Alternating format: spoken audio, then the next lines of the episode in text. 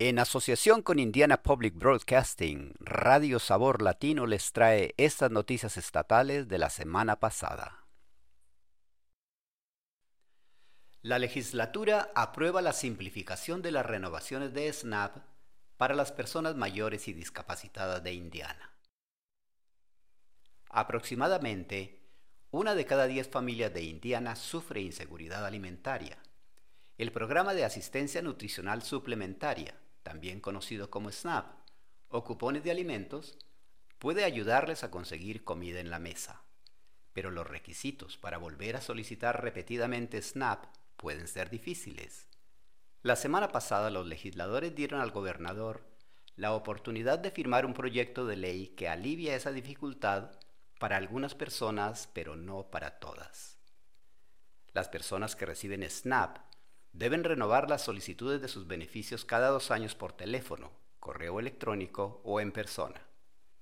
La directora general de Indiana Association of Area Agencies on Aging, Kristen Laiz, dice que las personas mayores de 60 años pueden tener dificultades para navegar por esa vía, especialmente si carecen de banda ancha o tienen una audición disminuida. Laiz añade, no es una cantidad enorme de dinero. Suelen cobrar menos de 30 dólares al mes. Es muy útil para ellos, pueden conseguir productos frescos y cosas así, pero tiene que haber una mejor relación costo-beneficio para involucrar a los adultos mayores en hacer este proceso de solicitud.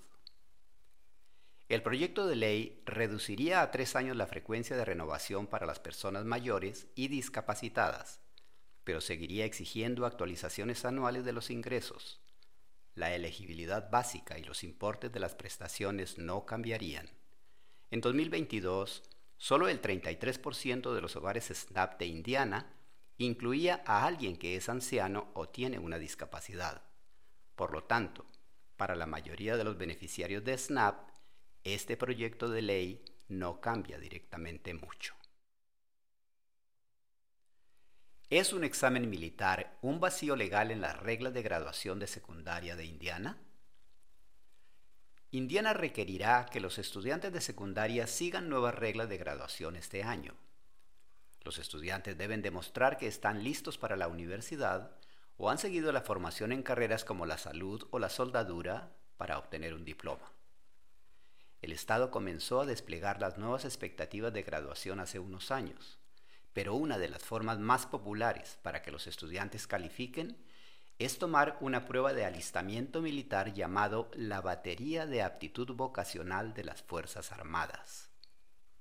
Críticos como el representante de Estado Bob Benning dicen que es una laguna en la ley porque solo una fracción de los estudiantes planean unirse a las Fuerzas Armadas. Benning añade, mi objetivo es asegurarme de que los jóvenes están preparados para la vida y que no estamos utilizando algo que no es la herramienta adecuada para los jóvenes solo para sacarlos por la puerta. Benning es el presidente del Comité de Educación de la Cámara de Representantes y tiene un proyecto de ley para dificultar el uso del ASVAB para graduarse.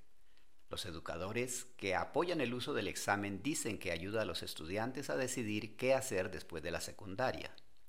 El proyecto de ley ha sido aprobado por la Cámara de Indiana y actualmente se está debatiendo en un comité del Senado. El costo de la universidad para los estudiantes indocumentados seguirá siendo alto, ya que los legisladores de Indiana se niegan a cambiar la ley. En 2011, los legisladores de Indiana prohibieron que los estudiantes indocumentados recibieran matrícula estatal. Eso obliga a los estudiantes a pagar el doble que sus compañeros. Después de 12 años, los defensores de la matrícula y algunos legisladores tenían la esperanza de que la prohibición de la matrícula estatal para los estudiantes indocumentados finalmente se revirtiera. Un proyecto de ley con apoyo bipartidista habría concedido la matrícula estatal a los estudiantes que asistieron a una escuela secundaria de Indiana los cuatro años, pero el proyecto de ley nunca recibió un voto del comité. René Contreras, una de los miles de estudiantes que no son elegibles para la matrícula universitaria estatal porque es indocumentada, dice. Siendo una estudiante latina de primera generación, tienes que arreglártelas por tu cuenta, lo que da bastante miedo. Muchos estudiantes se sienten desmotivados y piensan que no hay oportunidades para ellos, entonces, ¿para qué intentarlo?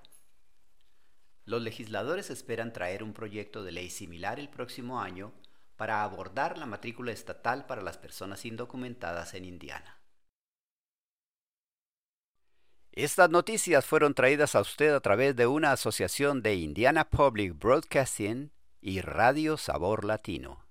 Traducción proporcionada por El Puente. Volveremos la próxima semana con más noticias.